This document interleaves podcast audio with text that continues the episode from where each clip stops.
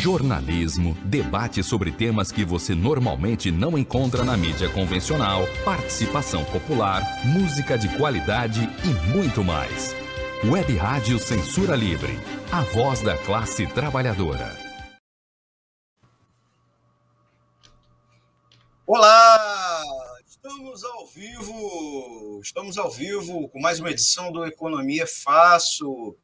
Esse aqui é o episódio do dia 14 de outubro de 2021.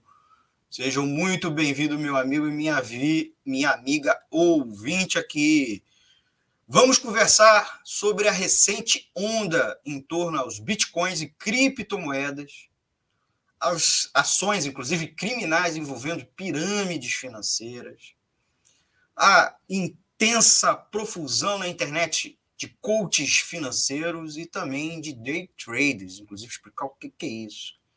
O tema da nossa edição desta semana é sobre os modernos faraós e corridas do ouro, ou melhor dizendo, a nova velha miragem de ficar rico, fácil e rápido no capitalismo, em meio à aceleração da financiarização e mundialização do capital, inclusive digital.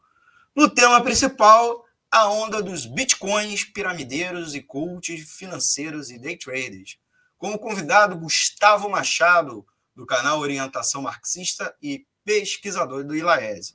E mais, o quadro Informe Econômico, no último bloco, com os destaques do noticiário dos últimos dias. Roda a vinheta. Economia é fácil. A informação traduzida para a sua linguagem. Com Almir Cesar Filho. Mais uma vez, boa noite, meus amigos e minhas amigas ouvintes aqui da Web Rádio Censura Livre. Sou Almir César Filho e começa agora o programa Economia Fácil, o espaço aqui da Web Rádio Censura Livre, debatendo os temas mais importantes no momento na economia e os destaques do noticiário com linguagem fácil e na ótica dos trabalhadores. Esta é a edição do dia 14 de outubro de 2021. Como já disse, o tema principal é a onda dos bitcoins, piramideiros, coaches financeiros e day traders. Vamos chamar nosso participante de hoje, pela primeira vez aqui no programa, Gustavo Machado, do canal Orientação Marxista e pesquisador do ILAESE. Olá, Gustavo, seja bem-vindo. Dê a sua saudação aos nossos ouvintes e aproveita e aproveita e apresenta para gente o que é o ILAESE e o canal Orientação Marxista. Boa noite, Almir. Eu que agradeço enormemente ao convite. É um prazer estar participando aqui do Economia Fácil. Saúdo a, iniciativa. Espero poder contribuir aí de alguma forma. Já me apresentando um pouco, meu nome é Gustavo, eu faço parte do ILAES, que é o Instituto Latino-Americano de Estudos Socioeconômicos, um instituto que já existe há quase 20 anos, estamos para completar 20 anos de existência, e faz assessoria econômica e formação para organizações e movimentos de trabalhadores. Então, já um instituto que tem uma larga, um largo itinerário, inclusive estamos para publicar aí nas próximas semanas o Anuário Estatístico de Laes, com a metodologia nova para análise de todos os números e índices que aparecem na televisão e normalmente nós não entendemos nada, né? Como vários que nós vamos discutir aqui hoje. A ideia nossa é mostrar as relações sociais que estão por trás dos números e não tapar as relações sociais com os números. Então, um pouco da ideia que está por trás do anuário, do qual eu sou o editor. É, e também tem a iniciativa, quando o tempo permite, no canal Orientação Marxista, um canal que eu toco no YouTube, mas que está voltado centralmente para a teoria marxista, mas também para comentários, reações e tudo mais. A muitas das coisas que hoje são alardeadas por todos os lados, sobretudo nas redes sociais e na internet, incluindo algumas coisinhas sobre o tema que nós vamos discutir aqui hoje, mas que lá no canal foi abordado muito rapidamente e aqui a gente vai ter a oportunidade de discutir mais longamente. Então, esse é um, vai ser um prazer enorme. Muito legal, Gustavo. Muito, eh, já tinha te falado antes, agradecer pela participação, primeira de várias, torcemos aí. E Com certeza. Eu já agradeço pela presença e também já agradeço pela presença de muitos ouvintes, né, que já estão deixando seus comentários. É, à medida que eles forem comentando, vou botar aqui no ar Partição BR, obrigado, Gustavo, salvou minha noite. Ó, Senatus Populuski, eita, eu saio quase perco. Antônio Figueiredo, nosso mestre aqui da Web Rádio, boa noite, na escuta, bom programa. E Carol, boa noite. A gente já pede aos nossos amigos que estão nos acompanhando, tanto na live pelo YouTube quanto pelo Facebook, já deixar seu comentário para a gente, inclusive, é, perguntar aqui para o Gustavo, né? Agora, você, amigo ouvinte, que é, tem vergonha de deixar comentário, você pode enviar um, um WhatsApp para gente. O WhatsApp é o 2196553 8908. Vou repetir, 2196553 8908. O e-mail é contatoclweb.com. Inclusive, pode mandar sua crítica, sua sugestão, inclusive de pauta. Essa pauta aqui, da edição de hoje, inclusive, foi a partir de sugestão do nosso ouvinte. Antes a gente entrar no tema principal, já peço para vocês dar o seu like, compartilhar e se inscrever aqui no canal, certo? Dá seu like, já compartilha para os amigos. Se você gostou, manda para os seus amigos. Se você não está gostando, já manda para os seus inimigos, tá certo? E é claro, é claro, se inscrever no nosso canal e clicar no sininho para receber a notificação de novos vídeos. A gente também está transmitindo simultaneamente, é claro, pelo nosso site, o www.seriowebradio.com e pelos aplicativos de rádio online. A gente sempre sugere, instale o Radiosnet, você vai acompanhar não só a nossa rádio 24 horas, como até as rádios comerciais da burguesia também, da, é, da mídia corporativa, né? E, é claro, baixar o nosso app exclusivo lá na Play Store. E ao fim da transmissão, ao fim da transmissão, a gente vai subir esse programa em formato podcast nos principais agregadores: Spotify, Ancho, Google Podcast. Beleza? Vamos ao tema principal, que é um tema que está borbulhando. A galera, é, evidentemente, quer saber. Uh, nos últimos, nas últimas semanas, se intensificou algo que já parecia corriqueiro, mas que não é de longa data, que é são três fenômenos que parece que se convergiram e surgiram um quarto. A primeira coisa é a profusão, a profusão na internet de coaches financeiros. Eu, como economista, sofro porque é, frequentemente muitos amigos acham que como economista, eu posso fazer esse papel, porque se generalizou, né? Na, na, você entra num vídeo na internet, começa a rodar propaganda de coaches financeiros, você recebe é, na caixa de e-mail, etc.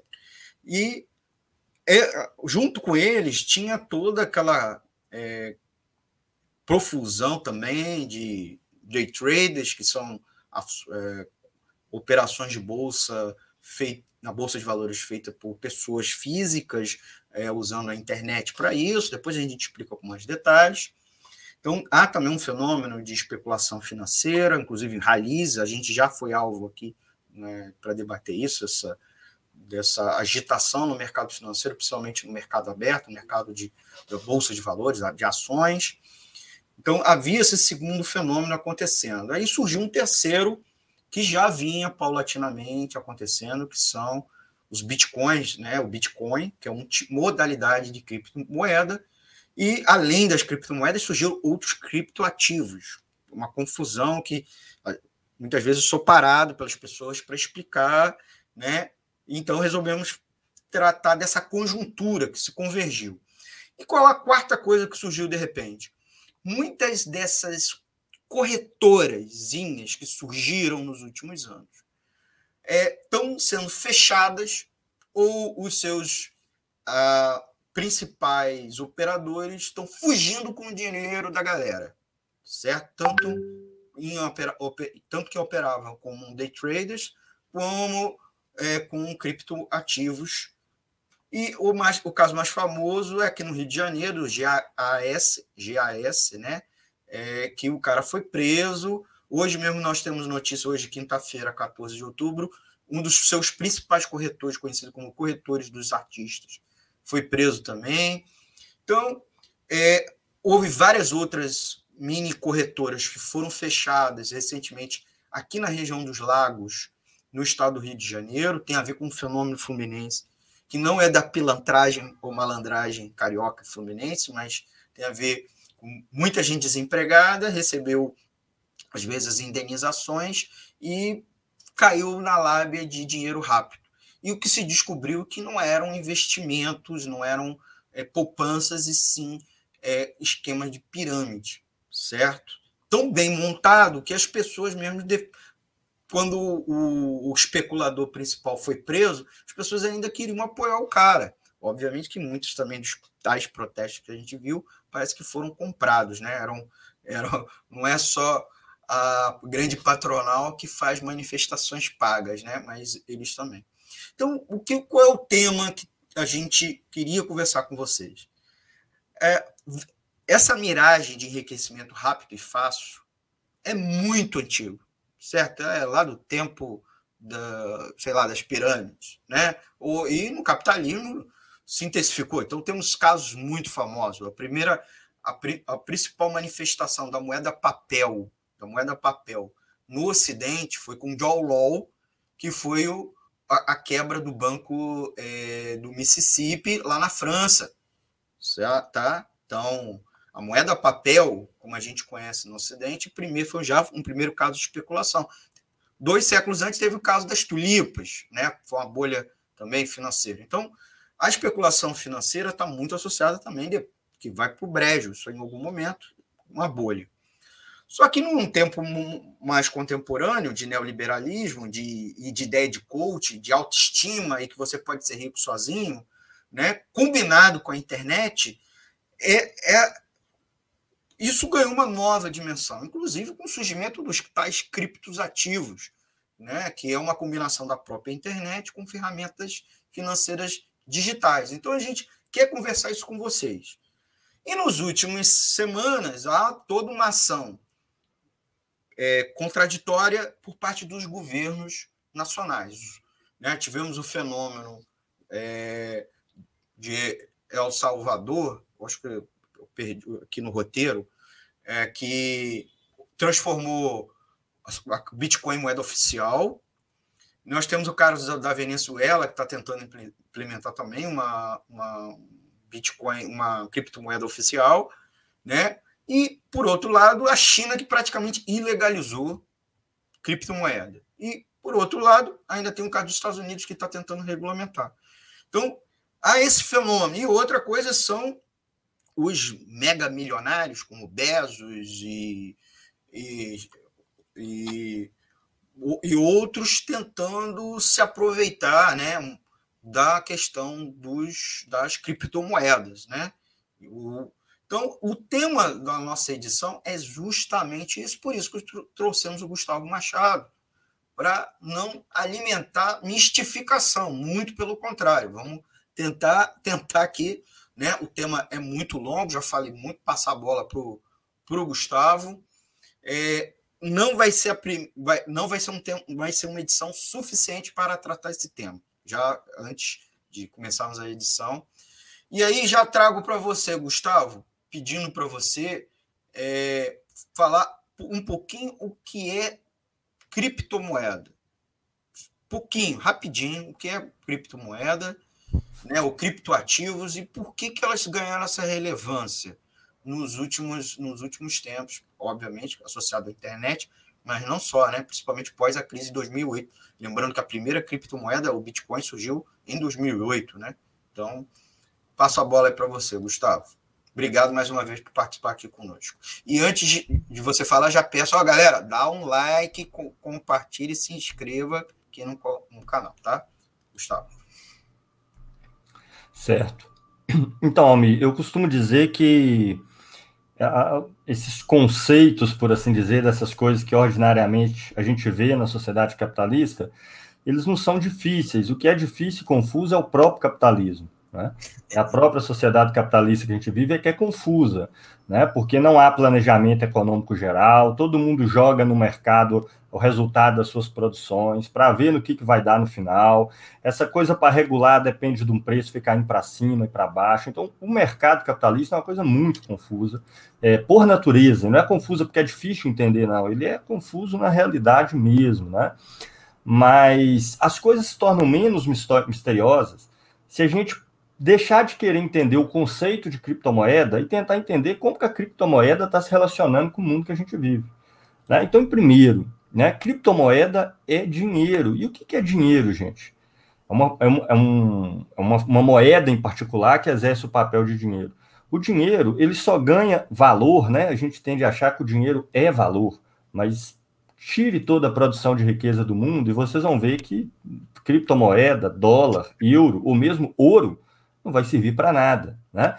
Dinheiro, dólar, real, ouro ou bitcoin compra coisas porque coisas foram produzidas. Como no capitalismo, essas coisas não são controladas, a sua distribuição pelas pessoas.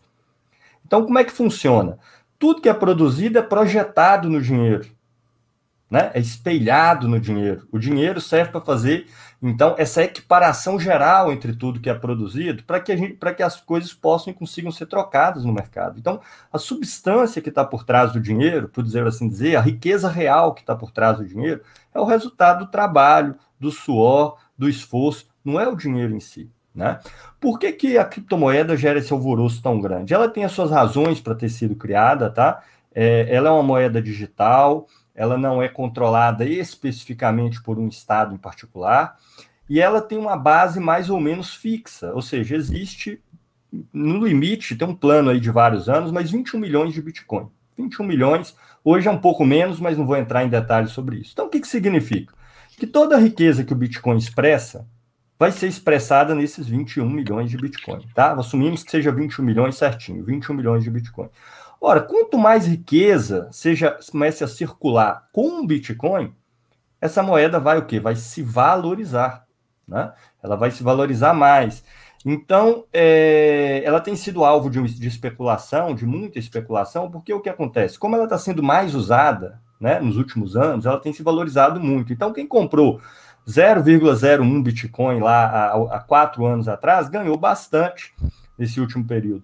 Ah, por outro lado, a gente não sabe como é que vai ser no futuro. Se o Bitcoin continuar a ser mais usado, ele vai se valorizar mais. Se ele deixar de ser usado, por exemplo, seja por outra moeda, seja pela moeda estatal normal, que a gente chama de curso forçado e tudo mais, ele vai se desvalorizar.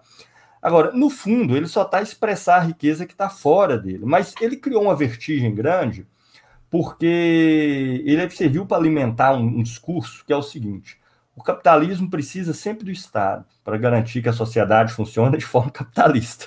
Né? É, e uma das razões que nenhum liberal, né, mesmo os mais radicais, nunca negou o papel do Estado, é exatamente na, na, definição de um padrão dos preços de uma moeda de curso forçado que é usada no país inteiro. Porque imagina, se fulano está usando X dinheiro, o outro está usando Y. Quanto que custa isso? Ah, tantos Bitcoin, mas eu, eu tenho real. Como é? Então, tem que ter uma moeda que, seja ela diretamente usada ou não, como é o real no Brasil, ela é utilizada aí no país inteiro.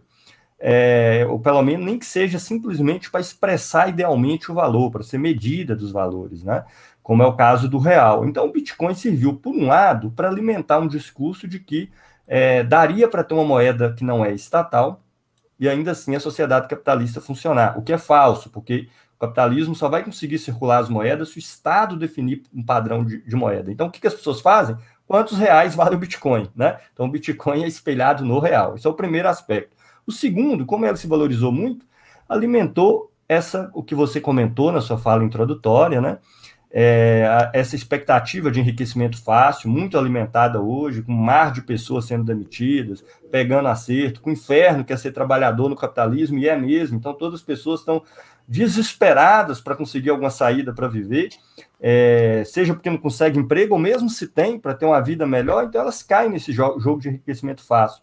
Então, ela olha para a valorização de, do Bitcoin, no passado, né? Quanto ele valia quatro anos atrás, a curva de valorização e desvalorização dele, fala, poxa, se eu tivesse colocado 5 mil reais, comprado 5 mil reais, né? Trocado a moeda de real para Bitcoin, hoje eu teria 50, 70, 80, logo tá aqui uma saída. Se eu comprar Bitcoin, eu vou resolver meu problema. Tá? Só como o capitalismo é essa loucura, não tem nenhuma garantia que ele vai continuar a se valorizar. Ele pode vir surgir uma outra criptomoeda da moda as criptomoedas podem entrar em colapso, ou elas podem ser mais usadas, mas podem ser outras, ou pode ser que ela valorize mesmo. Só que é literalmente um jogo do bicho, né? Como a maioria, da, a, a maioria dos jogos que existe no capitalismo, a diferença para o jogo antigo é que o jogo antigo já era diretamente né, o, o, o, que, o, que os, o que as pessoas ganhavam com excedente do trabalho alheio, elas muitas jogavam. Ou até algumas desesperadas para enriquecer, pegava o pouquinho que ela ganhou com o salário dela e jogava. É, hoje o jogo ele é oficial, porque esse jogo é o jogo que regula a sociedade. Né? Não é igual antigamente nas cortes dos reis eram se pagavam jogadores, né? Porque os caras não sabiam como gastar aquela grana toda que eles ganhavam com os trabalhos camponeses. Então eram assim rios de renda jogado em jogos. E hoje o jogo é oficial, é o jogo que movimenta as empresas pelas ações, é o jogo com dinheiro que expressa a riqueza. Mas como essas coisas se tornam mais fáceis de entender? A gente pensando que por trás do dinheiro tem a riqueza produzida pelo seu suor e pelo seu sangue que o dinheiro expressa. Se você tiver mais riqueza sendo expressa por aquela mesma quantidade de dinheiro, ele se valoriza não porque o dinheiro vale mais, mas porque ele está expressando uma massa de riqueza maior. A massa de riqueza maior está expressando o seu valor nele. Né? E o Bitcoin teve essa valorização por isso, como ele passou a ser muito usado, como foi dito, foi, teve alguns bilionários que fizeram propaganda, com certeza com segundas intenções, né? Foi até utilizado aí como uma das moedas oficiais de Honduras, né? Porque o dólar também é e tudo mais, então ele passou a ser mais utilizado, então ele passou a expressar uma massa maior de riqueza sobre a moeda, o dinheiro, Bitcoin, né? Então é mais ou menos por aí. Gustavo, temos várias, vários, já, vários comentários, em parte acredito que você respondeu. Se as criptomoedas é um fenômeno passageiro feito pelo Senato, pergunta do Senatos. É, existe alguma possibilidade das grandes empresas migrarem para o padrão criptomoeda? Em parte você respondeu, mas uma próxima pergunta eu acho que você pode aproveitar, é, aprofundar. Mandar um beijo para Márcia Baptista, boa noite para todos. Araruama sempre na escuta e presente. Muito bom. É, queria fazer uma, já uma, é, uma segunda pergunta, depois a gente volta à questão das criptomoedas. É, essa, essa ênfase né, essa tentação em torno das criptomoedas, esse frenesi, ele tem algo em comum com o mesmo com a mesmo modismo em torno dos coaches financeiros, tá? e também é, nesse aparecimento dos day traders, né? Que é um, que é um fenômeno, né? Do cara operando dentro de casa, ele geralmente um cara muito jovem, e não indo para uma corretora ou para um banco, né?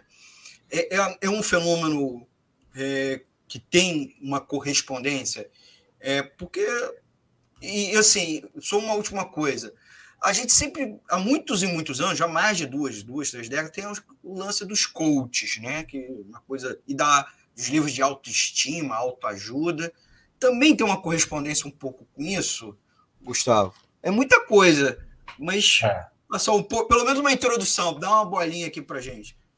Claro. O que você acha? Olha, de uma coisa eu tenho certeza: tem mais coach financeiro ganhando dinheiro do que pessoas ganhando dinheiro com o serviço dos coaches financeiros, né? Isso é fato, assim, não tem, não tem a menor, menor dúvida a esse respeito, né? Isso mostra duas coisas, tá? Primeiro, a gente tem um problema social grave por trás, né? Um monte de pessoas desesperadas mesmo, é, para sobreviver, para achar um rumo, é, seja pelas razões né, que eu até mencionei na primeira, na primeira questão, seja porque está sem emprego, ou porque o emprego está ruim demais, ou, ou mesmo quem está ganhando bem. O capitalismo faz da vida de quem está ganhando bem um inferno, porque você não pode usufruir disso. Né?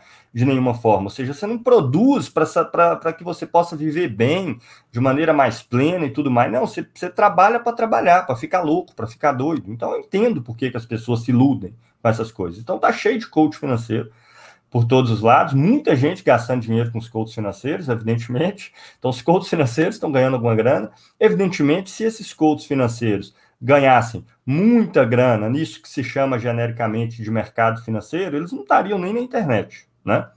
Começa por aí. Vendendo né? seu segredo para ficar rico, né? É, poxa, se o cara estaria ganhando aí seus é, como eles dizem, né? Tem várias propagandas, ganhe um dia o seu salário do mês, né?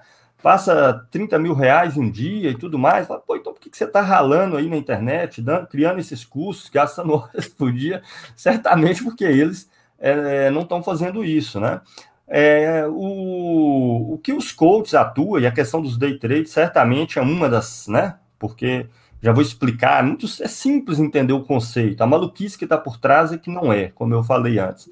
É, então, o, eles, eles certamente estão jogando com essa, com essa ilusão das pessoas, é, de um modo geral, e se baseia no fato de que o capitalismo faz uma coisa muito maluca, que é duplicar o mundo que a gente vive. Né? Você tem um mundo real, onde as pessoas, todo mundo é real, né? Mas você tem aquele mais palpável, onde as pessoas estão trabalhando, produzindo riqueza, e tem o mundo da expressão da riqueza, o mundo da representação da riqueza, por meio de ações, né? Como eles dizem genericamente, ativos financeiros, né? Essa palavra que tudo se enquadra nela, tudo é ativo, né? No, no jargão da contabilidade.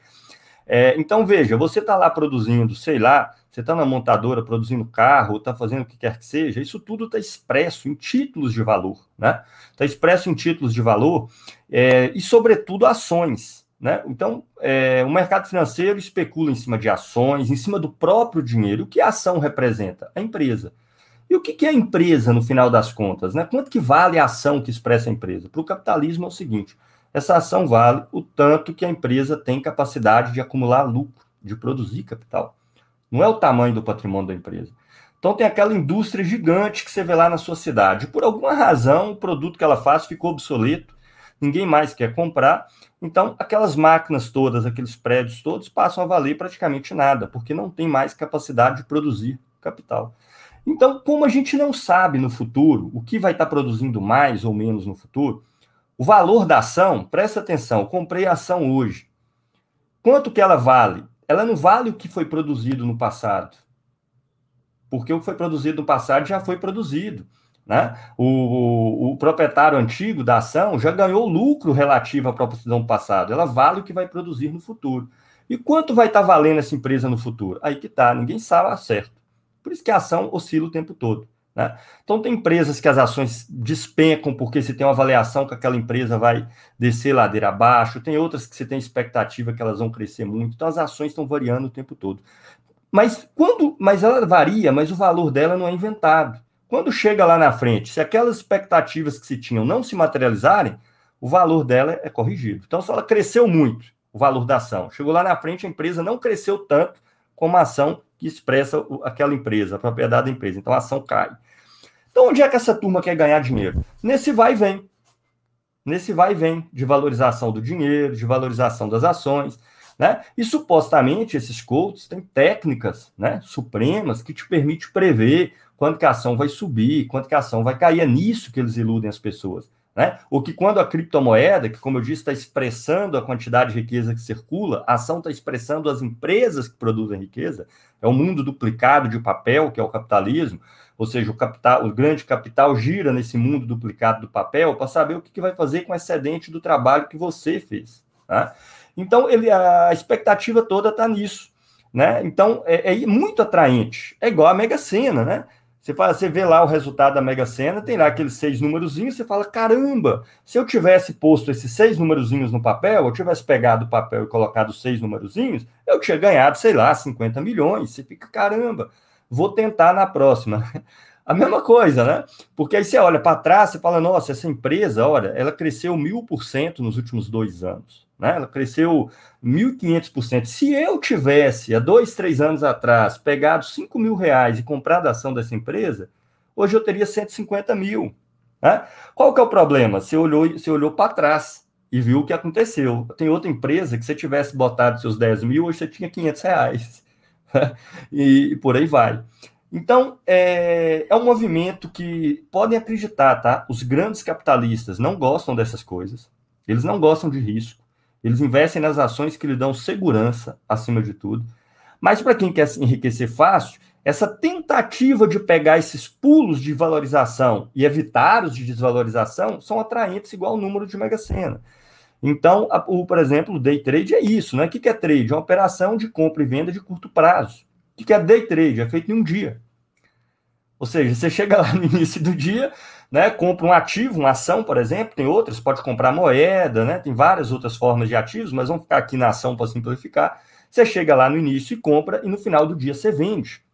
E a expectativa sua, por meio de análises de tendências de mercado e tudo mais, é que o valor dela no final do dia seja significativamente superior no início do, do início do dia. Então são ações de curtíssimo prazo, né? É, e chama muita atenção, porque você vai ver o coach falando, ele vai te dar inúmeros exemplos de empresas que saltaram loucamente o valor da ação no interior de um dia. Eles falam: olha, se você tivesse botado mil reais aqui, você teria 10 mil no final do dia. Tá entendendo? Ah, claro, só que ele não vai te mostrar aquelas outras ações. É, às vezes, essa mesma empresa, que se num dia você botasse mil, você teria 10 mil no final do dia, é, no, no, nos dias seguintes, esse mil tinha virado 100 reais. Tá entendendo? É, e mais do que isso, tá? Empresas grandes e consolidadas, normal, normalmente, tá? Exceto como coisas graves acontecem, não tem esses efeitos de valorização e desvalorização de mil, três, quatro mil por cento, que multiplica por 10, por 15, por 20. Então, normalmente, se pega muito empresas pequenas que a expectativa de ascensão, que há uma expectativa no mercado que ela vai se acender, pela razão que for, tá? É, então, eles pegam nesses exemplos. Mas essas empresas, da mesma forma que elas pulam muito rapidamente de um valor da ação para outro, quando aquela coisa se materializa ou não, ela cai. Né? Então, um movimento completamente maluco. Tem pessoas que se dão bem fazendo essas coisas? Claro que tem. Só qual que é o problema? Na internet, a gente vê só que dá certo né? Apare... Tanto é que sempre aparecem os exemplos, né? É óbvio, aquele que se deu bem vai botar a cara para fora para contar. Aquele que se estrepou vai ficar até envergonhado. Não vai querer nem contar para a família que ele tinha 5 mil reais, 10 mil, e que ele assistiu os videozinhos de como ele poderia enriquecer um dia, e que ele perdeu o dinheiro inteiro. Né? É, inclusive, existem estatísticas que muito mais pessoas perdem do que ganham. Gente, não tem milagre, porque esse mundo duplicado de papel, seja de dinheiro, seja de ações, estão expressando o mundo, o mundo real, ainda que de forma distorcida. A riqueza que esses papéis expressam são essas que são produzidas no dia a dia, na jornada de trabalho de 44 horas, né, com suor e tudo. É, esse mundo é para disputar esse excedente. Como esse excedente é controlado de maneira completamente maluca no mercado, indo e voltando, as pessoas tentam ganhar dinheiro nesse jogo do bicho, nessas oscilações, nesses saltos. Né? Você tem alguma garantia de que vai dar certo? Você tem muito mais garantia de que você vai dar errado. Pode dar certo? Pode dar. Assim como você pode comprar a Mega Sena e acertar os números da Mega Sena. A diferença é que o bilhete é dois reais, né? Você pode comprar alguns. Agora, esse tipo de investimento, até para dar certo, você vai ter que investir bastante, né? Você vai ter que pegar a sua poupança de vários anos e tudo mais, tendo alguma chancezinha daquilo ali virar mais no futuro e uma chance muito significativa daquilo desaparecer. Tá? Grandes capitalistas não fazem isso, só para dar uma ideia de vocês. Eles querem segurança, tá? A maior segurança possível. Capitalista não gosta de risco. Aversão ao risco. Tem total aversão ao risco. Absoluta aversão ao risco e incerteza. Tanto que ele prefere deixar o capital dele parado na forma de dinheiro do que investir se ele não tiver segurança do, do retorno. Né? E você, você acha que algum desses bilionários aí pega o seu bilhão e joga numa empresinha para ver se aquilo ali vai virar muitos bilhões? Até porque quem entende do jogo sabe é, que, que para uma empresa pequena isso não teria nem como funcionar. É, mas é isso, são ilusões, são ilusões que tentam dar saídas individuais, enquanto a saída que a gente tem que buscar é social né, de mudar essa forma de sociedade maluca que duplica o mundo, né, num, universo, num jogo que está jogando com o seu trabalho, com o fruto do seu trabalho, da riqueza que você produziu. Vira um joguinho de papel de ações e de papel moeda. Né? Gustavo, a gente vai precisar fazer um nosso primeiro intervalo. O tempo do primeiro bloco acabou. A gente ainda tem um monte de perguntas, então convidam nossos amigos e amigas ouvintes que nos acompanham pelo site, pelo aplicativo, pelo YouTube, pelo Facebook, a seguir com a gente para mais um bloco. E enquanto isso, a gente vai fazer rapidinho um intervalo e nós já voltamos com mais Gustavo Machado, do Ilaese e do Orientação Marxista, conversando sobre a onda dos bitcoins, piramideiros, coaches financeiros e day traders. Nós já voltamos, gente. É rapidinho.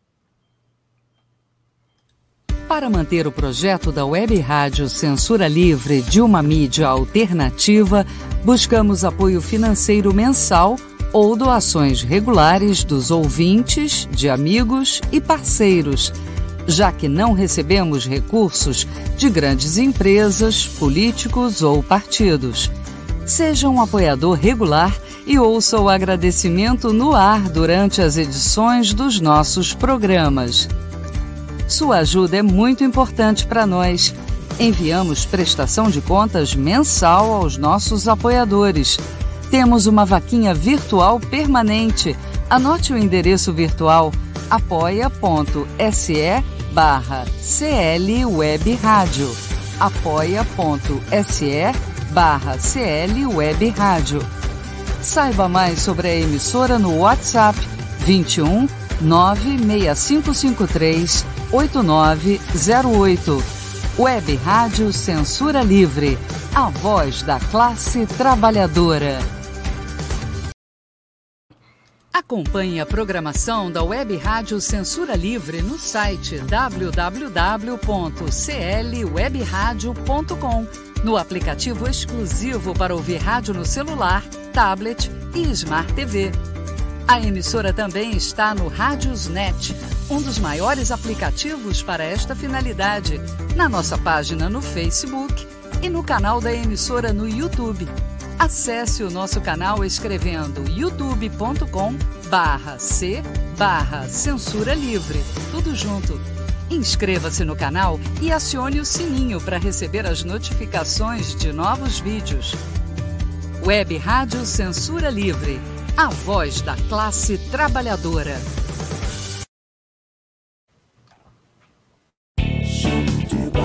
Economia é fácil. A informação traduzida para a sua linguagem. Com Almir Cesar Filho. Voltamos com o segundo bloco do programa Economia é Fácil aqui pela Web Rádio Censura Livre.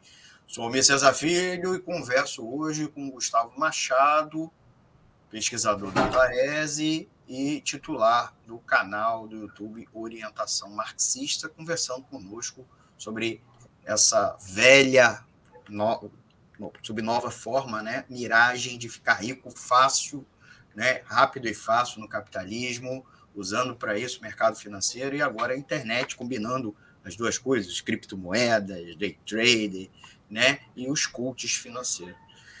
Gustavo, já temos muitos comentários nos nossos ouvintes, é, de vez em quando, é, que Uh, uma eu achei interessante aqui, tem a ver com o tema um pouco, é, com o tema do nosso segundo bloco. A Carol perguntou assim: a consultoria financeira para quem ganha um salário mínimo, dizendo para as pessoas que elas têm que poupar 30% do seu salário, que já mal dá para sobreviver no mês. É impressionante. Eu queria combinar esse, esse comentário da Carol né, agradecer a ela pela audiência, pedir para ela e para os demais darem like, né, porque vocês sabem, o like é importante porque educa os algoritmos, né? Esse, é, programas da web rádio e, e de conteúdos similares vão ser oferecidos mais vezes para vocês nas plataformas. Então, além do like, pedir para continuar comentando aqui, evidentemente. Que, e é, dizer também, um pouco antes, mostrar para vocês que vocês podem interagir com a gente da Web Rádio Censura nas redes sociais. Nós temos um Twitter do Economia Fácil, né? Nós também temos um Twitter da Web Rádio, não está aqui no letreiro, mas uh, nós temos, evidentemente, nosso Facebook, é muita gente nos acompanhando pelo YouTube. Vocês podem se inscrever no Facebook também e no próprio Instagram. Né? Nós temos no Instagram é, da Rádio Censura Livre, arroba Rádio Censura Livre, nos acompanhe também nas redes sociais, certo?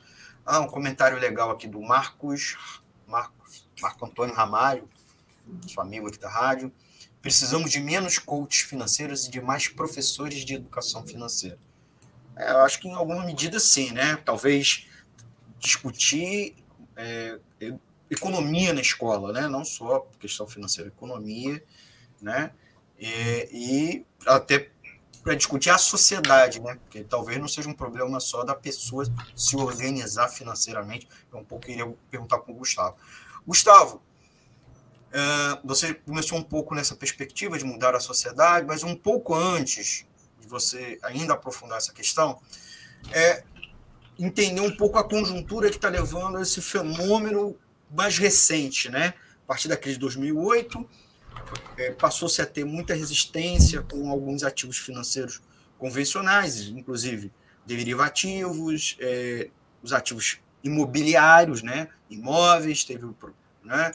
É, bancos também tiveram problema com empréstimo, então, então é, você teve toda uma queda nos próprios valores das ações. Então, de certa maneira, explica o fenômeno, né? Muita gente querendo guardar dinheiro em outros tipos de ativos, né?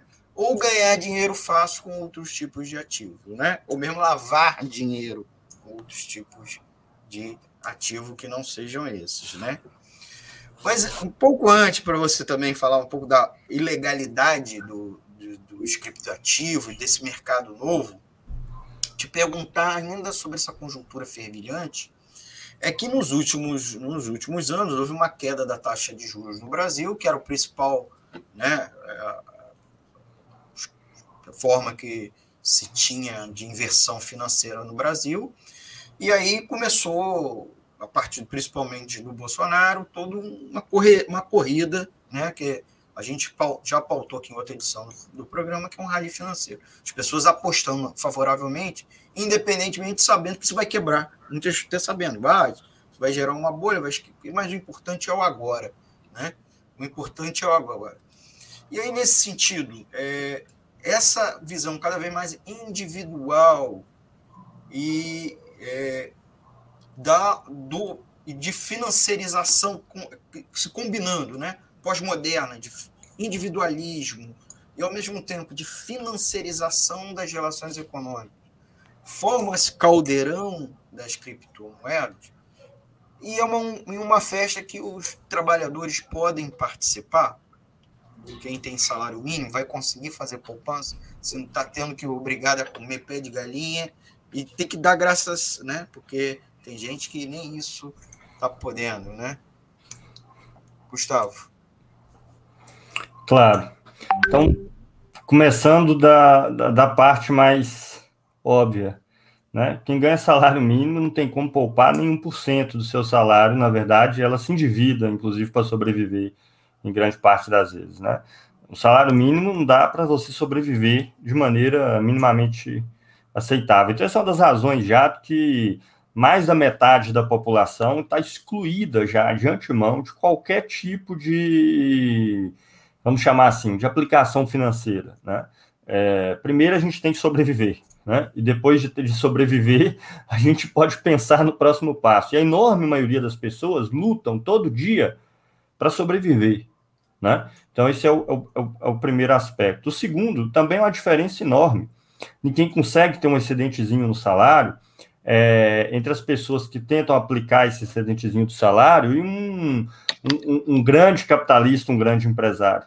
Né? A pessoa, uma pessoa aí de classe média que poupa uma parte do salário, ela está querendo consumir ainda.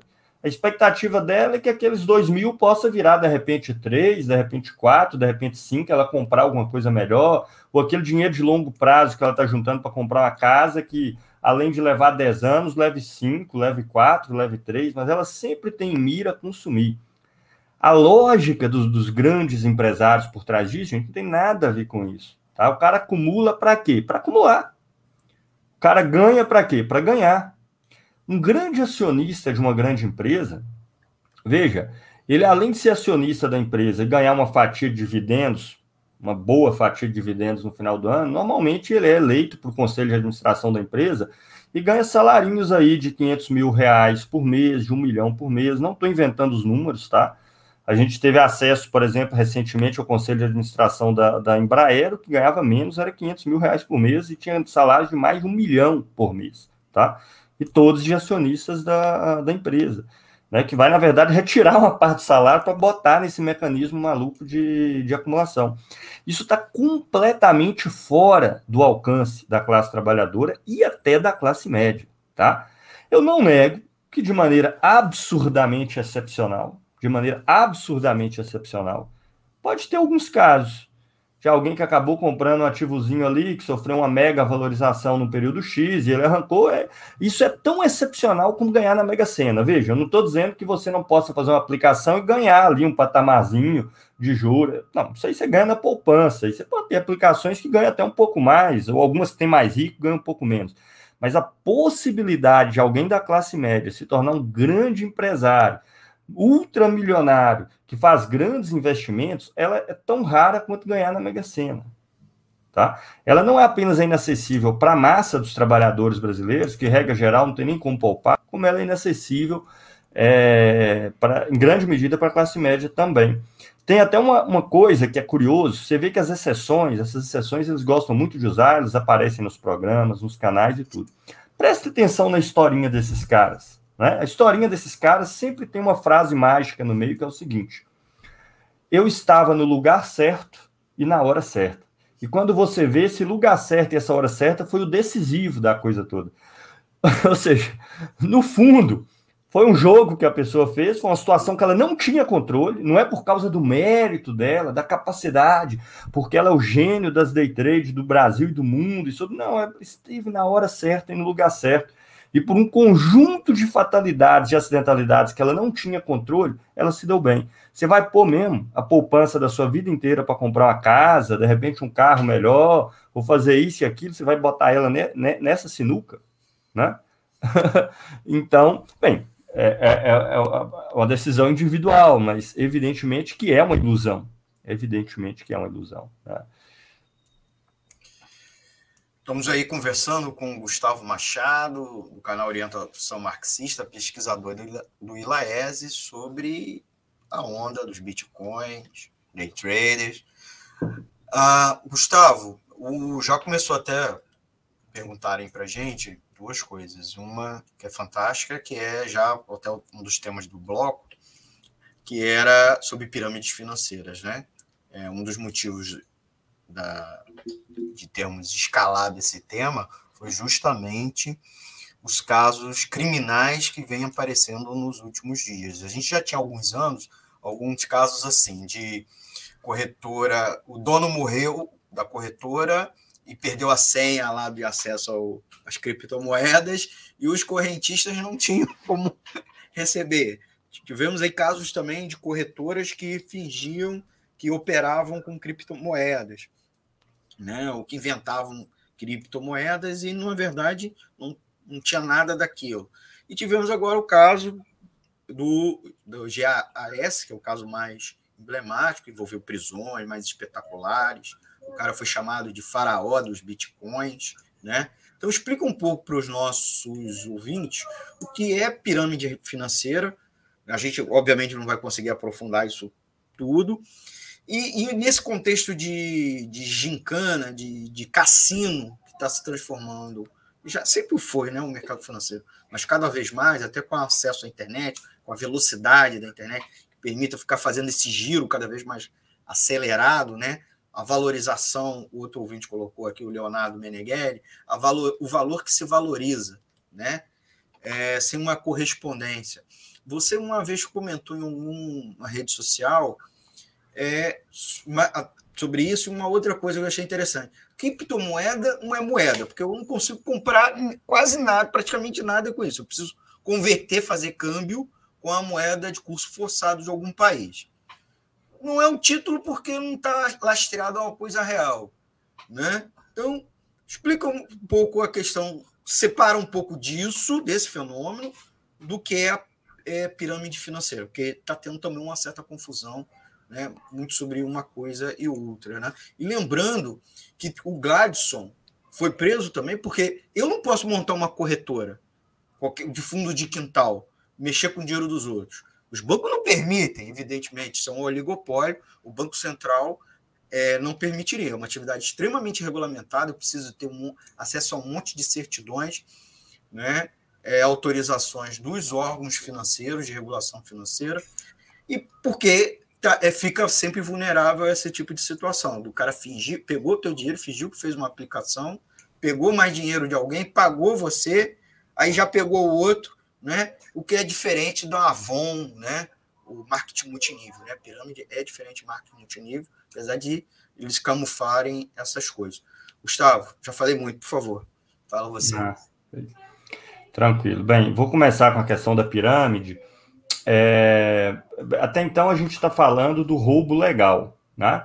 É, o capitalismo é um pouco isso, é, é, o, é, o, roubo da riqueza produzida pela massa dos trabalhadores, que é duplicado aí no mundo formal, né? Por meio de, do dinheiro que expressa a riqueza que circula, das ações que representa a propriedade da empresa que produz riqueza, e que faz ali uma verdadeira ciranda em torno do valor excedente a classe trabalhadora produz, mas tudo isso é legal, o capitalismo funciona assim, né? Por exemplo, day trade não é ilegal, as ações estão lá, você pode ir lá comprar ações e fazer uma operação, é, co comprar no início do dia, vender no final, vai ver no final se ganhou, se perdeu, né? A tentativa é pegar ações que variam muito rapidamente num dia para tentar ganhar no final.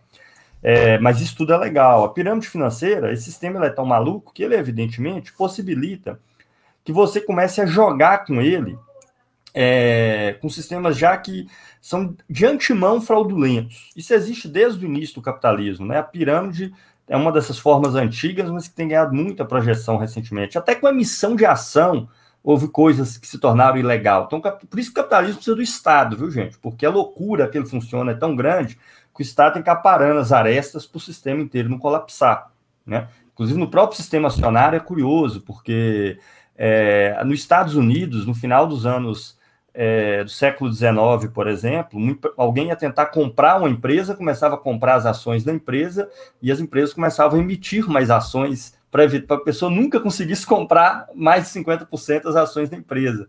E aí se criou critérios para a emissão das ações, esse tipo de prática se tornou ilegal. A pirâmide, ela é um esquema que ela é muito atraente porque ela rende muito no primeiro momento, mas ela está fadada ao colapso desde o começo, por razões matemáticas, de matemática básica, tá? Eu aprendi isso quando eu era criança ainda, né? Tinha um esquema de pirâmide antigo, mas bem mais ingênuo e simples e menos orquestrado, que muitos devem lembrar dos anos 90, quem é dessa época, é, que a pessoa recebia uma cartinha na casa com um real dentro, uma, uma lista, uma cadeia de pessoas.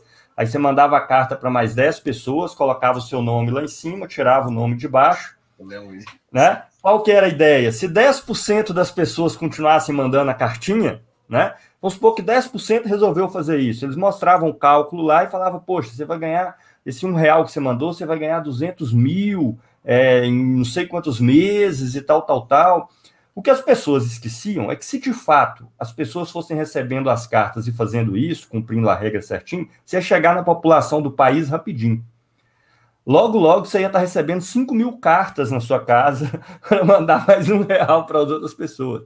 Porque o esquema de pirâmide é sempre baseado na seguinte ideia: você tem o topo da pirâmide, que vai ganhar um excedente, mas para ele ganhar, embaixo vai ter que ter um grupo bem maior de pessoas. Embaixo bem maior ainda, e depois muito mais. E uma hora que esse esquema, sistema não consegue crescer mais, uma hora ele vai parar de crescer, né? Na melhor das hipóteses, o mundo inteiro abraçar, vamos supor, ele chega na população do mundo, aí o que acontece é o seguinte, o sistema colapsa, porque não tem mais gente para você colocar embaixo para sustentar quem está em cima. Aí o que acontece? Nessa hora, quem está no topo da pirâmide, que quebrou o sistema, pula fora, desfaz a coisa toda ganhou dinheiro esse tempo todo, né? E agora ele, todo mundo que está na base, quanto mais na base da pirâmide, tudo que elas colocaram ali é perdido. Então, é, tem vários esquemas de pirâmide, tá? Tem sistemas de pirâmide que é baseado em juros, simplesmente. Só que você vai ver os juros do sistema de pirâmide, não é esse que a gente encontra no banco da poupança, 5% ao ano, nem 10%. Você vai ganhar 10% ao mês, 11%, mas que está sustentado no esquema de pirâmide, de mais e mais pessoas que vão aderindo.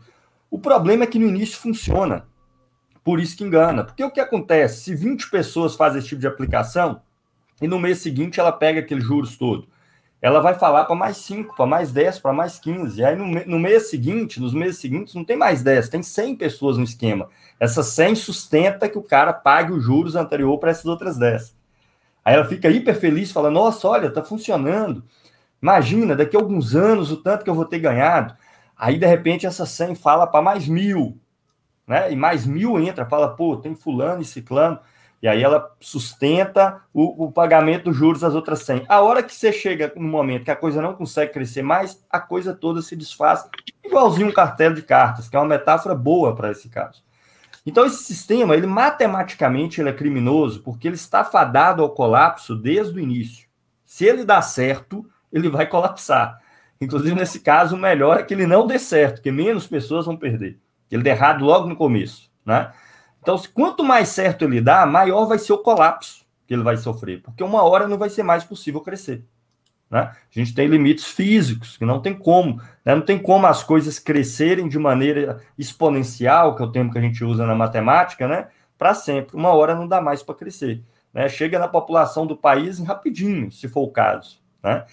Então, esse é um sistema fraudulento, de fato, né? É, tanto é que já é, é considerado ilegal.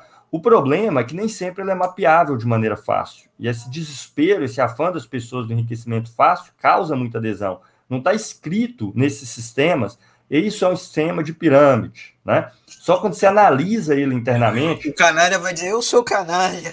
É, o cara tá Não, aqui, eu, sou golpista, hein? Eu estou aqui aplicando um sistema de pirâmide. Ele não vai dizer isso, ele vai te falar os juros que ele vai te pagar, né? Aí você fala, caramba, esses juros todo, né? Mas aí você para, mas o que está sustentando esses juros? Não esqueça, gente, dinheiro não é riqueza, ele expressa a riqueza. A riqueza tem que estar tá vindo de algum lugar.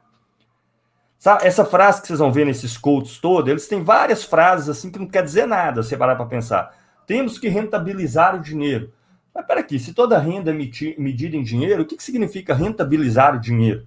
Né? Você tem que botar o seu dinheiro para trabalhar para você. Né? O dinheiro para gerar, não, o dinheiro não gera dinheiro. O dinheiro pode ser o ponto de partida no capitalismo, através do qual se entra num processo de produção e se extrai mais riqueza ao final. Ou pode ter outras mediações que também arranca o dinheiro da produção e extrai para algum lugar, mas ele não, não é criado do nada. Então não tem juros mágicos de 20, 30, 40, 50%. Nesse caso é mero roubo. Né? Roubo da, da riqueza das pessoas que elas tinham né? E que foi extraído por um sistema, ou seja, a base da pirâmide vai pagando para cima. Bota uma base maior ainda que paga para cima. Bota uma maior ainda que paga para cima. Uma hora não tem mais a base lá embaixo e a coisa toda explode, né? É, então é isso. Sobre as criptomoedas, a minha posição é que a criptomoeda ela é dinheiro, mas ela é pouco funcional como moeda. Né? Eu não sei como a tecnologia vai evoluir no futuro. Ela, ela, em primeiro lugar, ela não é uma operação fácil de ser feita com a compra ordinária, né? É, inclusive, que eu, quero até ver como a coisa vai se dar em Honduras. Por exemplo, a criptomoeda, ela pra, é, só para vocês entenderem, viu, gente? A tecnologia que está por trás da criptomoeda é uma tecnologia para impedir a duplicação artificial do dinheiro, né? O que a gente chama de falsificação. Né? O que é a falsificação de uma nota de 100 reais? Eu faço, pego um papel parecido, imprimo aquilo ali, tudo, gerei uma nota nova de 100 reais, né? Falsifiquei a moeda. O problema da, das moedas digitais é que ela não pode ser igual um símbolo impresso no dinheiro, que você vai lá no seu computador, dá um Ctrl-C, Ctrl-V, copiar e colar, dupliquei o meu dinheiro. É, ou com então, qualquer arquivo de computador que você... Qualquer arquivo, eu né? mando de mim para você, eu estou, na verdade, copiando, já du né? Já duplicou, é. Você fica com arquivo e eu também. Então, a, a, criptomoeda é só uma tecnologia, tá? Que é, ela impede que isso aconteça, tá? Quando eu passo de alguém para alguém, eu não fico mais com aquela informação. É como se quando eu enviasse um arquivo para alguém no e-mail, esse arquivo sumisse do meu computador e eu não tivesse como ficar com ele passando para outra pessoa. A tecnologia é só isso, tá? E, mas para esse sistema todo ser validado, ela é uma operação demorada e as criptomoedas não tiram o papel do dinheiro de custo forçado estatal, porque eu preciso de um padrão monetário único para me, me expressar o valor de todas as mercadorias, para me conseguir compará-las. Porque quando não tem planejamento social, só o mercado pode planejar. E para o mercado poder planejar, eu tenho que ter um padrão de, de preços unificado. Pode ser que um padrão de preços a ser usado por um Estado seja uma criptomoeda? Bem, que não igual ao Bitcoin. Tá? Não funcionaria como o Bitcoin, se eu te garanto. Porque o Bitcoin, como tem uma base fixa, ele está hiper susceptível à oscilação, por isso as pessoas especulam tanto com ele. Uma moeda assim é tudo que o Estado não quer. Tudo que a gente não quer é variação de preço. Né? Eu vou na padaria hoje cedo, a coisa está X. Eu volto no final do dia, o preço aumentou cinco vezes. Eu falo, não. Então, tudo que. Mas sim, pode-se criar outros modelos de moedas digitais, de criptomoedas, que, que não tem uma base monetária fixa, como o Bitcoin, e que possa até ser usado um, pelo Estado de alguma forma, tá? No futuro. Quem sou eu para dizer que não? Né? O dinheiro, ele é um padrão, ele é um padrão comum que expressa a riqueza das outras, e ele pode sim existir como uma moeda digital. É, é claro que você vai ter inconvenientes para isso, e não pretendo entrar aqui em detalhes, você teria inconvenientes. Por um lado, o Estado teria mais controle, o que o Estado quer. Teria mais controle das operações, né? Das transações que estariam ocorrendo. Agora não dá para esconder a mala de dinheiro embaixo da cama, né? Não dá para pôr o dinheiro na cueca. É, você tem um mecanismo digital ali onde o dinheiro pode ser rastreado com muito mais facilidade. Mas, por outro lado, o Estado também depende do mercado ilegal. Né? É, as pessoas nem gostam de falar nisso, né? Pensa nos bilhões que envolve o tráfico de drogas, né? é, só para dar um exemplo, que, que entra, que entra para a economia envolvendo essa produção, transferência. Você recicla tudo. valores. Isso, essas coisas todas. Então, uma moeda totalmente mapeável tenderia a forçar também, a mesmo que fosse uma moeda digital estatal, ao lado dela se desenvolvesse outras formas monetárias para quem quisesse fazer transações que não fossem mapeáveis, e por aí vai.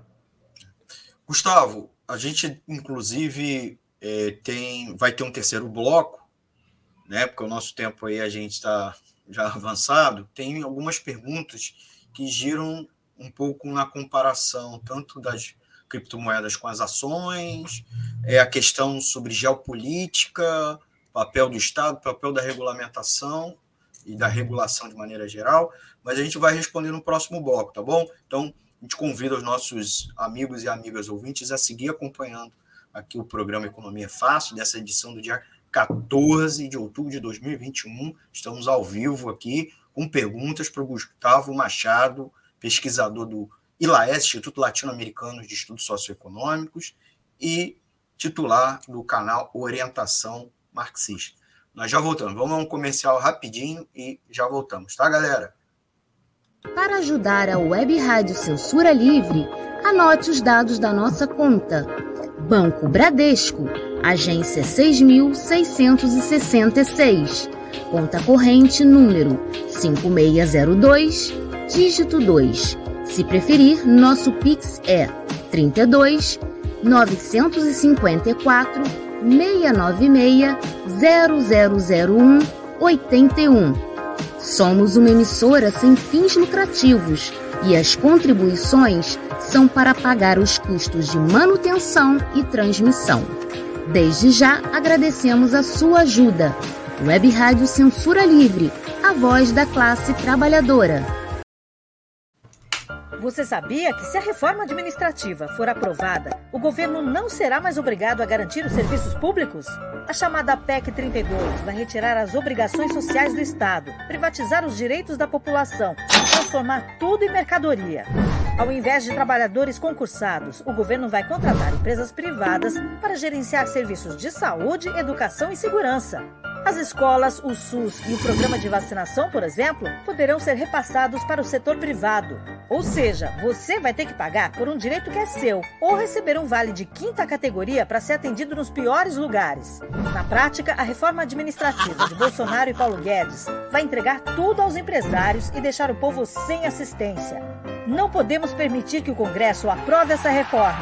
É preciso defender os serviços públicos. Diga não à PEC 32.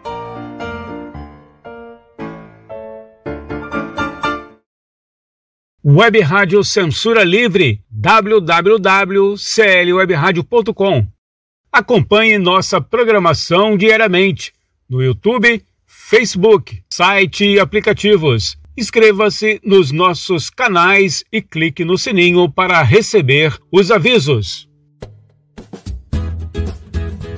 Toda segunda-feira, debate livre com Raoni Lucena às 18 horas.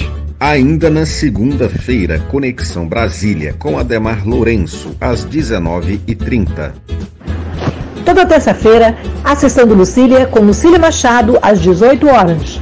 Toda quarta-feira, Diversidade, com Wendel Setúbal, 5 e meia da tarde. Ainda na quarta-feira, aulas com filatelia, com Heitor Fernandes, às 18h30. Quinta-feira, Deise Alvarenga Entrevista, às 5 da tarde. Também na quinta-feira, Quintas Político-Culturais, com o Coletivo dos Coletivos, seis e meia da noite. Ainda na quinta-feira, Economia é Fácil, com Almir Cesar Filho, às 20 horas. Toda sexta-feira, Cinema Livre com Wellington Macedo, às 19 horas.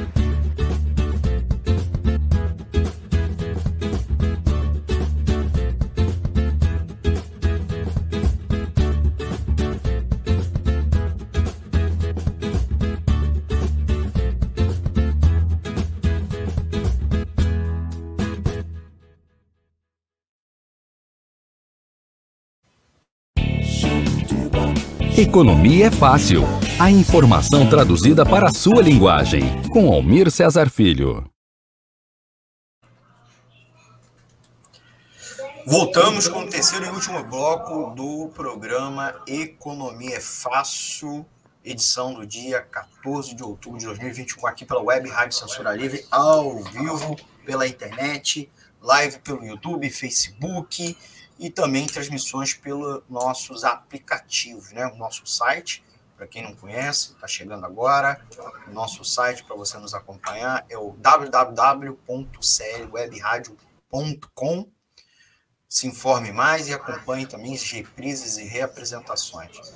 Ouça também a gente pelo celular, tablet Smart TV via app de rádio online. Instale o Radiosnet, que é um aplicativo parceiro, o aplicativo de rádio mais conhecido do Brasil, né? E também o nosso app exclusivo, baixe lá no Play Store. Ao final da nossa transmissão, a gente sobe para o Spotify, Ancho, Google Podcast e demais agregadores em formato podcast, tá certo? Então, é, nós vamos agora com o nosso terceiro bloco, conversando com o Gustavo Machado. E Gustavo, vários comentários. Eu queria agradecer muito aos nossos ouvintes. Vou listar aqui todos para mandar um abraço. Todos os que deixaram comentário, muito você já respondeu, né? O Senatos é, o Partição BR, o Antônio Figueiredo, a Carol, a Márcia Baptista, o Rafael Chaves, o Garlatsky, a, o Leonardo Menigene Fabres, o Marcos Antônio, o Raoni de Lucena Souza, o Pedro Henrique, João Vitor, o Tibério Campos e o Thiago Rezende. Queria mandar também um abraço para quem deu o seu like. Não esqueça de dar seu like aqui, né, para educar os algoritmos das plataformas para te oferecer mais conteúdo. Quem deu like foi o Rogério Lima, a Vanessa Maria, o Leonardo Menigene, Meneghelli Fabres, desculpa, o Léo Barbosa, o Marcos Antônio, o Antônio de Padua Figueiredo e a Wellington Macedo. Inclusive, fica a dica, amanhã, 19 horas, amanhã, sexta-feira, dia 15 de outubro, mais uma edição do programa Cinema Livre, às 19 horas, aqui pela Web Rádio Censura Livre, nas nossas plataformas. As notícias do, da sétima arte e sempre um tema importante para discutir. O Gilberto Adenier está fez um comentário assistindo. A gente agora, Gustavo, Gustavo Machado do Ilaes, nosso convidado dessa edição. Gustavo, a gente queria conversar um pouco sobre uma, a dinâmica da geopolítica, o papel de fiscal do Estado, né, a fiscalização, a questão da regulamentação. A gente citou aqui o caso do é, de Honduras, né? É, que eu falei errado início, peço desculpa, é El Salvador, caso da Venezuela, que são tentativas de é, oficializar pelo menos um tipo de criptomoeda, tem várias aí, a mais conhecida é o Bitcoin, que foi a primeira, né? É, e tem outros casos, como da China. A China está com a proposta de ilegalizar as criptomoedas e criptoativos. Né? Por outro lado, os Estados Unidos estão tá tentando regularizar, regulamentar, inclusive, propostas tanto da, do, da SEC, tanto do, secretário, do Tesouro, quanto do próprio Congresso dos Estados Unidos, certo? Nesse ambiente né, mundial de, de, de acirramento da, da disputa das potências econômicas. China, Rússia de um lado, né, por outro, Estados Unidos, União Europeia. É, as criptomoedas cumprem qual tipo de papel, por um lado? Por outro, elas também são uma forma de fazer evasão fiscal, lavagem de dinheiro, fuga de capitais. Evasão é fuga de capitais, de maneira legal ou não, fuga de capitais, como faz o Paulo Guedes e o Roberto Campos Neto, né, que essa semana estourou o caso deles, e o, o Pandora Papers. Então, a criptomoeda está sendo utilizada para isso, né? Ilusão fiscal, lavagem de dinheiro, tráfico de drogas, é, terrorismo, outras modalidades criminosas. E, e, como e qual é a tendência que o Estado você vê que os Estados nacionais devem atuar na, na, na nos próximos meses e anos em torno disso? Né? Existe inclusive proposta de criar um imposto internacional né, em cima das corporações. Né? A OCDE pactou isso, havia uma discussão no G7. É, veremos nos próximos anos uma fiscalização do Estado Nacional em cima da, das criptomoedas? Ou não?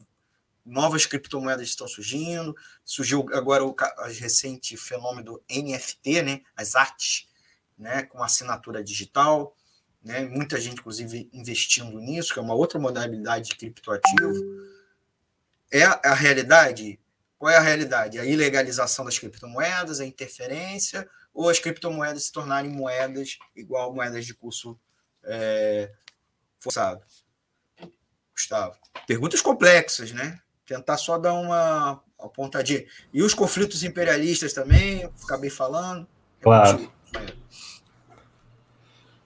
Então, é, não há dúvida que criptomoedas como o Bitcoin, por exemplo, é, facilitam a evasão fiscal, sonegação de vários tipos, são, são muito mais difíceis de serem mapeadas e tudo mais. Mas eu confesso que eu não sou do tipo que fica fazendo previsões de futuro, entende? É, Para a maioria das previsões de futuro de longo prazo, eu costumo dizer sempre, sei lá, né? Porque depende de decisões, né? Às vezes a gente existem tendências que estão dadas no presente, mas essas tendências existem várias, né?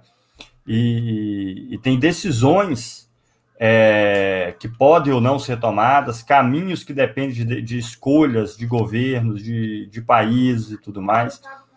Então, eu, eu, eu, eu não acho que está assim, que, que a, a possibilidade de uma moeda digital se generalizar no futuro está descartado.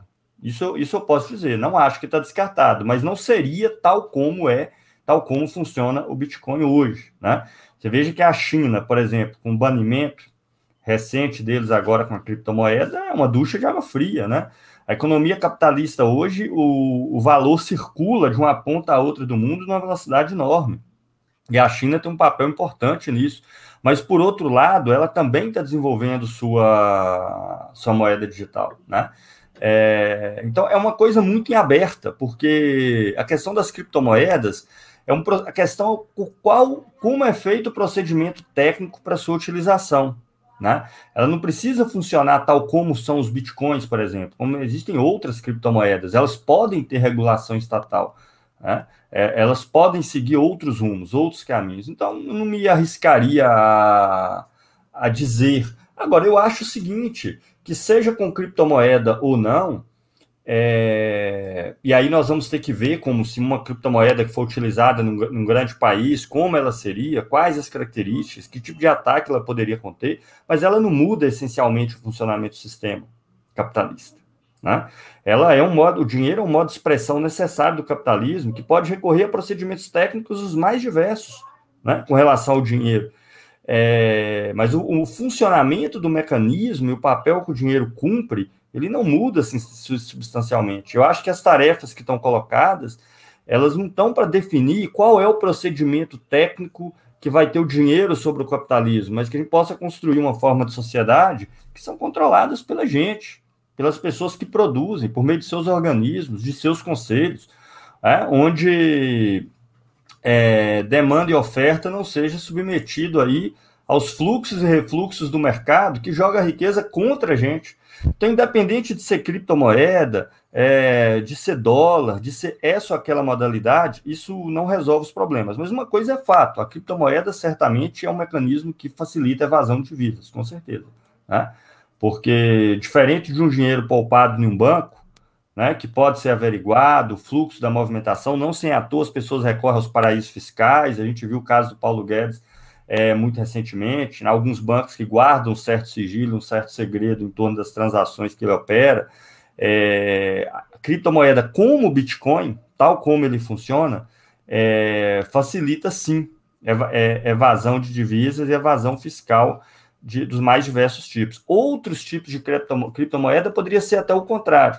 Poderia, que, o que pode também trazer efeitos negativos terríveis, do tipo ter um controle do fluxo de dinheiro, das operações que cada pessoa está fazendo em cada lugar, né, em cada local, que também traria consequências e que a gente tem que avaliar à luz dos fatos, né? Quando surgir, quando começar a ser implantado, ver as características que tem é, e, o, e, os impactos. Agora, o que está em, em jogo aí, nessa disputa entre os governos, evidentemente, é, a China não, certamente não quer uma moeda que ela não tem controle, não quer que se generalize pela economia chinesa uma moeda que ela não tem controle, ainda que ela mantenha o seu próprio padrão dos preços, e ela optou aí por, por banir né, é, a criptomoeda. O caso de Honduras é um caso que não serve de paralelo para outros grandes estados, é um país muito pequeno e que historicamente sempre serviu, infelizmente, para a classe trabalhadora hondurenha, mas sempre saiu como serviu como uma espécie de laboratório né? Por vários tempos, por muito tempo, a moeda de Honduras era o dólar, por exemplo, o dólar americano. Ela nem, nem utilizava um padrão de moeda próprio, um padrão dos preços próprios, mas o dólar americano como moeda. É... E temos que continuar acompanhando, mas eu não sou da, da. Eu acho que pode acontecer muita coisa, entendeu?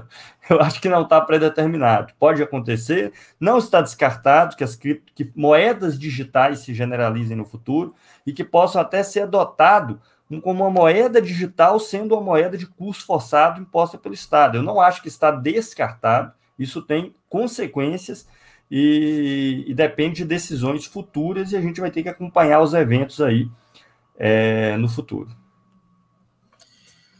Legal, Gustavo. É só para explicar uma coisa para os nossos ouvintes, é a diferença, por exemplo, da transação nossa hoje, né? Pix, né? Inclusive, já fazer o jabá nosso aqui da rádio, né? que a gente tem uma, um Pix, até porque precisamos manter o nosso conteúdo no ar, independente né, de governos, independente de empresa. A gente tem aqui nossa conta corrente, Banco Bradesco, agência 6.666, conta corrente 5.602-2, o CNPJ, que é o MEI, que está titular é o Antônio de Pado, mas é o, não é dele, é da rádio, né? nome fantasia, inclusive Web Rádio Censura Livre. O CNPJ é o 32 954 696 barra 001 traço 81. E nosso Pix, né? Caso vocês queiram é, tenham essa facilidade, a gente tem um Pix e também tem um Apoia-se, né? O nosso Pix é o 32 95 46 96 0001 81 e o Apoia-se. E também no YouTube você pode ser membro e também dar, mandar para a gente aquelas gorjetinhas no YouTube, são formas de manter, porque a rádio precisa de equipamento, precisa pagar assinatura. Então, essa, isso tudo é operado via banco, né? Que tem o razonete, o livro Razão no banco, né? E a, a, você, quando manda uma ordem no celular, no computador, você está mandando uma ordem para o banco, para o banco mandar uma uma, uma outra ordem bancária para o outro banco, né, para o sistema do outro banco, para que ele de, né, é, credite na conta de outra pessoa que está operada dentro do banco. É, o criptomoeda não, é, são, dentro, são computador para computador, não é isso, Gustavo? Então, não me, me corrija para não falar bobagem, né? Você explicou muito bem o mecanismo de não duplicação, né? Só para explicar que a criptomoeda não depende de banco, né? É, essa operação é, é como se fosse desse uma nota, né? Só que você não tem a nota, porque tem todo outro mecanismo, né? Porque as moedas são títulos é, operados pelos bancos centrais, né? Então, não, também não tem esse fenômeno. Então, é uma realidade que a gente é, é nova em alguma medida, mas não tão nova assim, que isso já teve no passado, certo?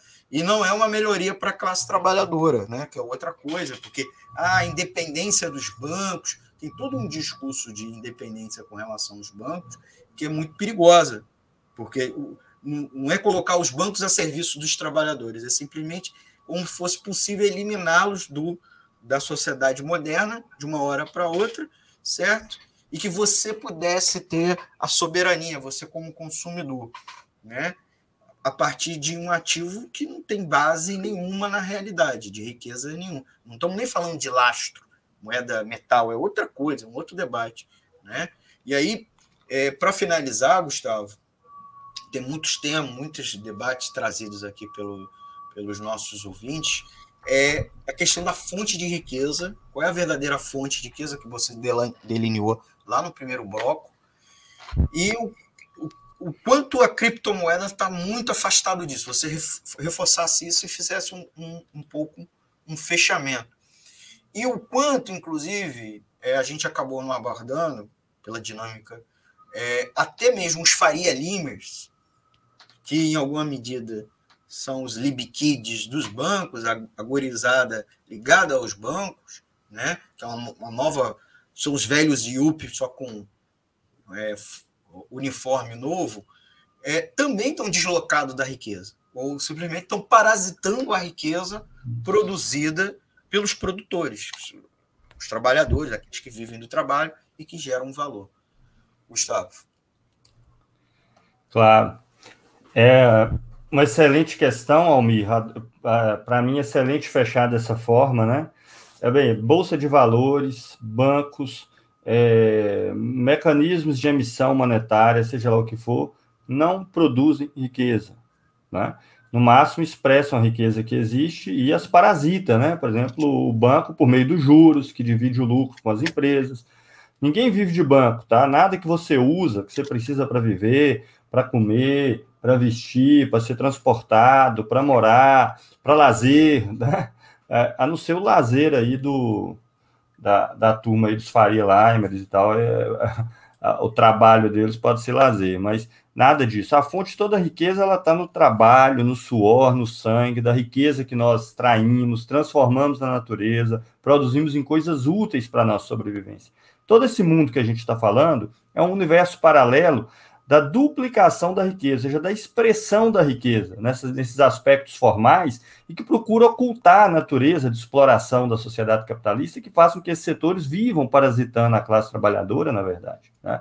A Bolsa de Valores não passa de parasitar a classe trabalhadora. Pare para pensar, né?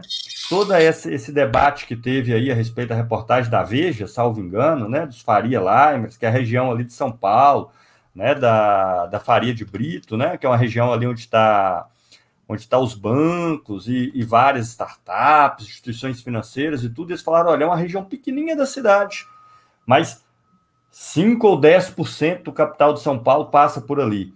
Vai lá e vê se tem alguma coisa que é produzida lá, que você utiliza, se tem alguma riqueza que é efetivamente produzida ali, né? Ali se trata de parasitar a riqueza produzida pela classe trabalhadora, nada mais, nada menos do que isso. E as tentativas de enriquecimento fácil é a tentativa de explorar as brechas disso aí, para quem sabe ser um sortudo, né? Tá no lugar certo e na hora certa, é, e se transformar de um trabalhador assalariado que ganha uma fatia da riqueza para produzir ela toda, de repente, em alguém que vai viver da riqueza alheia. Essa possibilidade ela é remota e nós temos que unir as nossas forças para mudar essa forma de organização social é, maluca que a gente vive e que não tem necessidade desse mundo duplicado, dessa confusão produzida pelo mercado e dessa coisa toda. Eu, inclusive, pretendo abordar no meu canal depois alguns vídeos sobre a possibilidade do que é uma sociedade socialista, não capitalista, como o mercado é uma duplicação necessária do mundo, desnecessária do mundo, que cria muito mais obscurantismo e confusão numa forma de organização social que poderia ser muito transparente, mais transparente e cristalina, onde o aumento da riqueza ia melhorar a nossa vida e não causar insegurança e piorar, né? Então, essas coisas todas ficam mais fáceis da gente entender se a gente parar para pensar no conteúdo real que é a base do valor expresso pelas ações, no conteúdo real que é a base do valor expresso pelas criptomoedas, pelas moedas digitais e por todas essas formas né, fantasmagóricas, para utilizar uma palavra que Marx utilizou algumas vezes. São fórmulas que obscurecem o que está por trás no lugar de, de, de facilitar, de transparecer o acesso. Mas é isso, eu agradeço enormemente a oportunidade. Como o Almir falou no começo, esse tema ele remete a vários outros, ele exige mais explicações, sem dúvida. Então, ele, ele vai dar, sem dúvida, brechas para outras conversas, né? tanto, tanto aqui no Economia Fácil, como nos, nos outros canais, nos outros meios. Para mim é sempre um prazer. Há muita dúvida das pessoas hoje sobre isso, há muitas pessoas que caem nessas ilusões do enriquecimento fácil, nessas saídas individuais. E é mais fácil acreditar na saída individual, que eu vou adotar isso aí, daqui uns meses minha vida está resolvida. A saída social envolve organização, esforço, tempo, luta, é mais difícil mas infelizmente é a única saída que nos permite caminhar realmente de maneira segura, no sentido de criar condições para melhoria da massa das pessoas e não incentivar a gente entrar no processo de loteria, onde a gente tem muito mais chance de perder do que de ganhar. Né? Então, para mim é um prazer enorme.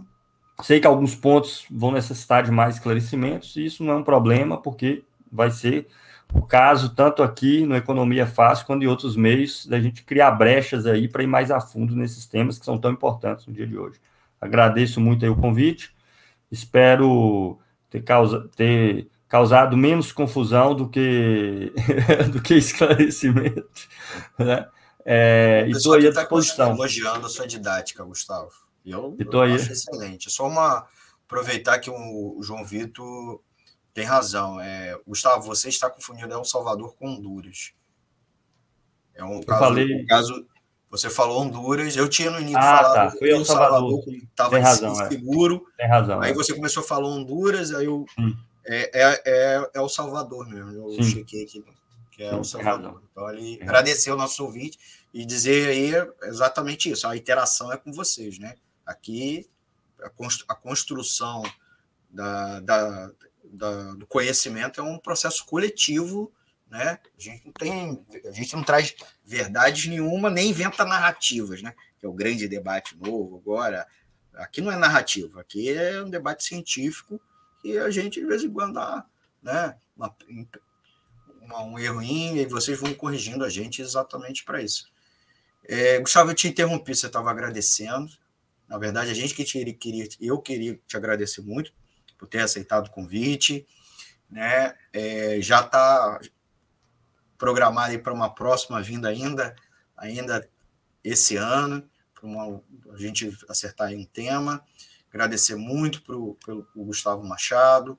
Vocês já conhecem o, o canal dele, Orientação Marxista, então nem preciso fazer grandes apresentações, né? E no início ele ele apresentou aqui, falou, então, também o trabalho do ILAESE, né, do Instituto Latino-Americano é, de Estudos Socioeconômicos, que são materiais incríveis, muito importantes para que trabalhadores e trabalhadoras e jovens tenham acesso a conhecimentos é, socioeconômicos de maneira muito simples, né, acessível, fácil, mas não simplória, né, né que consiga é, não ser vítima das ilusões que são alimentadas pelos gurus, né, os coaches e gurus, mas também os gurus de outros tipos, não só econômicos, gurus políticos aí, inclusive da extrema direita, ou os populistas é, de plantão, né, Gustavo? Então, agradecer,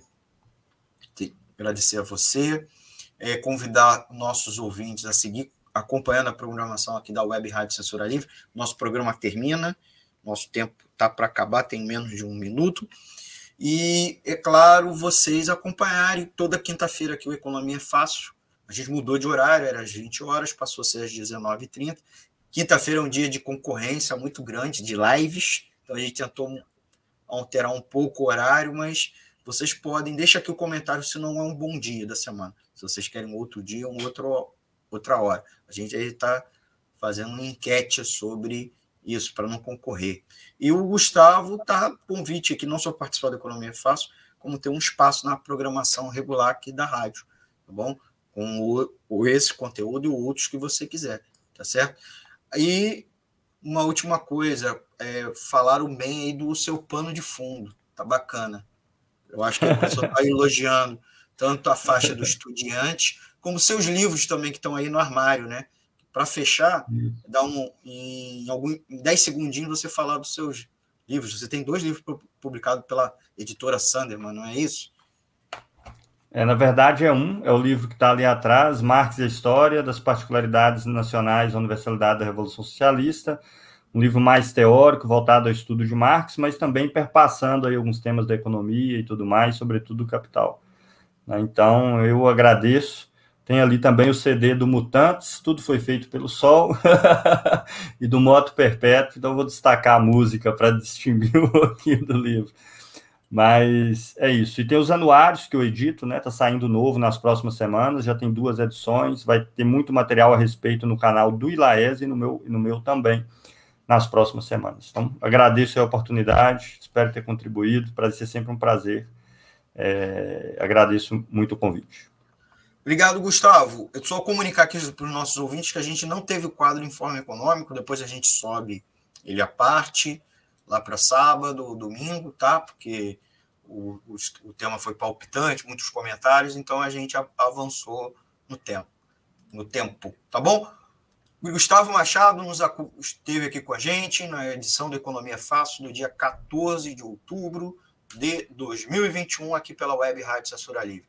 Muito obrigado. Siga aqui com a gente. A live termina, mas corre lá para o nosso site, o www.clwebradio.com com e, é claro, pelos aplicativos. A gente já dá alguns minutos, a gente vai subir para o podcast, tá bom? Até a nossa próxima edição. Um forte abraço e vamos à luta, porque a melhor forma é, da gente poder ter participar da, da riqueza não é fazendo poupança. A poupança todos nós temos, talvez, tentar fazer, né?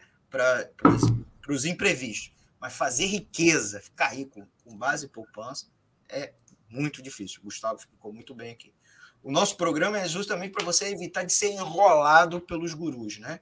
E, evidentemente, não ser também não ficar enrolado com as suas finanças. Então, é isso e até a nossa próxima edição. Tchau, tchau, gente.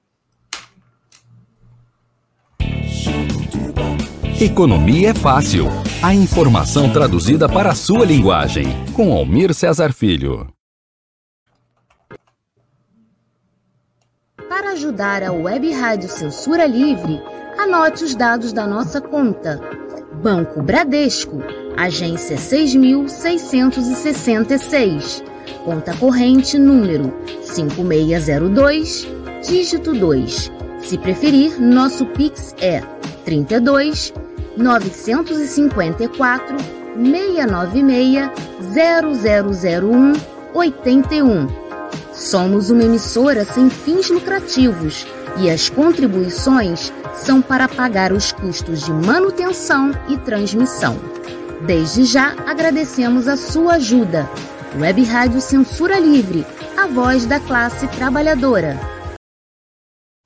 Jornalismo, debate sobre temas que você normalmente não encontra na mídia convencional, participação popular, música de qualidade e muito mais.